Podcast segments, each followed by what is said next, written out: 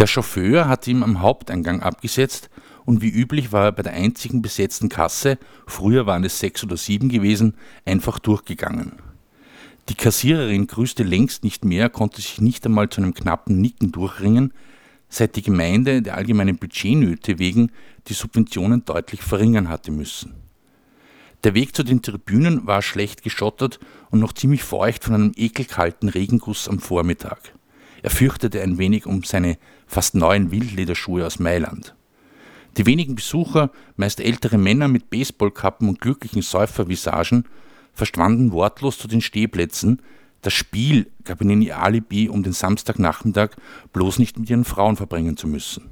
Früher hatten hier Weltmeister wie Kempes gespielt, wenn es auch ihre letzte Karrierestation gewesen war. Heute zerrissen Bauernburschen aus der Umgebung ihre ersten richtigen Fußballschuhe auf dem holprigen Rasen. Auf der VIP-Tribüne gab es reichlich Platz. Der zweite Vizepräsident begrüßte ihn mit einem welken Handschlag und ein bisschen Gebrabbel.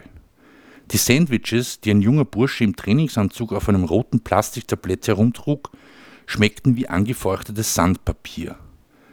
Bei Cola und Bier, die auf einem Tischchen aufgebaut waren, herrschte Selbstbedienung mittels weißen Plastikbechern. Es gelang ihm, einem Ledergroßhändler auszuweichen, den er von diversen Buffets und Empfängen als tödlichen Langweiler kannte.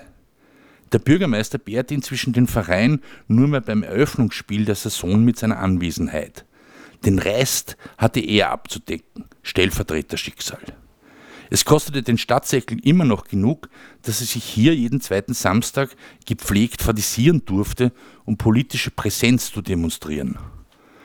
Verdrossen starrte er auf einen Mädchenhintern vor der VIP-Tribüne.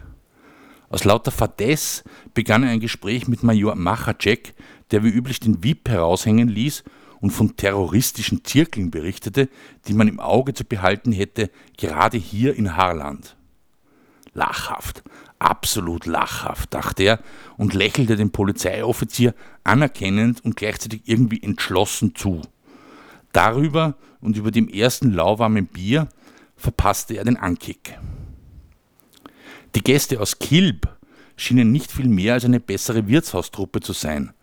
Sie stellten sich ganz einfach 20 Meter vor dem eigenen Strafraum auf und säbelten alles nieder, was sich vor ihnen bewegte. Und das waren halt leider Gottes die Angriffe der Heimischen, alle.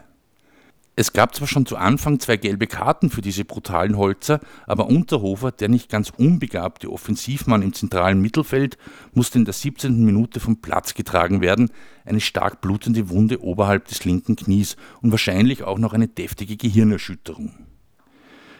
Wenn die dicken, rosigen Kilber Killerbeine ausputzten, dann droschen sie den Ball meistens halbrechts weit über die Mittellinie hinaus wo ihr bester Mann lauerte, ein kleiner quirliger Türke.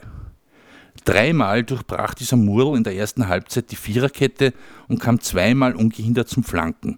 Und zwar so, dass ein langer Bauernlümmel, der aus der Kilber Verteidigung mitgelaufen war, jeweils am Fünfer nur mehr einzunicken brauchte mit seinem großen Mostschädel. Und mit dieser jämmerlichen Vorstellung der Heimischen, die das spärliche Publikum nicht einmal mehr zu Missfallenslauten reizen konnte, war die erste Hälfte auch schon zu Ende. Ungläubig und entsetzt musste er plötzlich mitten in einem Schluck Bier mit anhören, wie der Plattsprecher zu einer Trauerminute für ihn, für den kürzlich verstorbenen Vizebürgermeister Prischl Hans aufrief, für einen langjährigen Freund und Förderer des Vereins Sport Heil. Es war unmöglich zu erkennen, ob die ein, 200 Leute auf den Tribünen dieser Aufforderung wirklich Folge leisteten. Sein Bier stellte jedenfalls keiner ab zum Gedenken an ihn. Nur Oberleutnant, nein, Major Machacek machte sich einen Spaß daraus, ihn zuerst anzugrinsen und dann mit übertrieben ernster Leichenbittermine seiner zu gedenken. Er hatte seinen Schluck Bier noch nicht im Magen, da kam auch schon der Vizepräsident angetrappelt, um sich zu entschuldigen. Eine Verwechslung bedauere zutiefst eine höchst bedauerliche Verwechslung. Der Major hatte noch immer nicht genug, trat an ihn heran, reichte ihm, der alles geschockt über sich ergehen ließ, förmlich die Hand und sagte, mit großer Bestürzung habe ich die traurige Nachricht von Ihrem Ableben vernommen und darf Ihnen und Ihrer Familie zu diesem tragischen und großen Verlust mein tief empfundenes Beileid aussprechen. Es gibt wohl in Wirklichkeit keine wirksamen Trostesworte, um einen Menschen über den Tod hinwegzuhelfen. Wir alle stehen erschüttert vor der Allmacht des Todes, der Sie, sehr geehrter Herr Vizebürgermeister, viel zu früh dahingerafft hat in der Blüte Ihrer Jahre. Ich kann Ihnen nur versichern, dass Sie in Ihrem Schmerz nicht alleine sind. Ihre Familie und viele Menschen, darunter auch ich, stehen in diesen schweren Tage zu Ihnen. Wir alle werden Sie stets in ehrenden Angedenken halten und Ihrer nicht vergessen. Deschek, murmelte der Vizepräsident und verzog sich rasch und rückstandslos ob dieser unangenehmen Situation. Er dagegen hielt noch immer die Hand dieses idiotischen Polizisten und fragte sich gleichzeitig, warum er das tat. In seinem Hinterkopf fühlte er Stiche, wie wenn ihn jemand einen Zehnernagel hineinrahmen würde, viele kleine schmerzhafte Stiche. Zwischen zwei Stichen innerhalb eines längeren Intervalls machte er sich los und ging, ja rannte wortlos dem Ausgang der VIP-Tribüne zu. Niemand versuchte ihn aufzuhalten, ja die meisten bemerkten seinen überstürzten Aufbruch wohl gar nicht. Den bulgarischen Obsttransporter, dessen Fahrer vor zwei Sekunden endgültig eingeschlafen war und der nun auf den Gehsteig vor dem Ausgang zuraste, bemerkte er erst eine Zehntelsekunde, bevor ihm die hellblaue Stoßstange Hüften und Oberschenkel zerschmetterte. Wenigstens brauche ich mir diese Hundskicker nie mehr anzuschauen, war sein letzter Gedanke.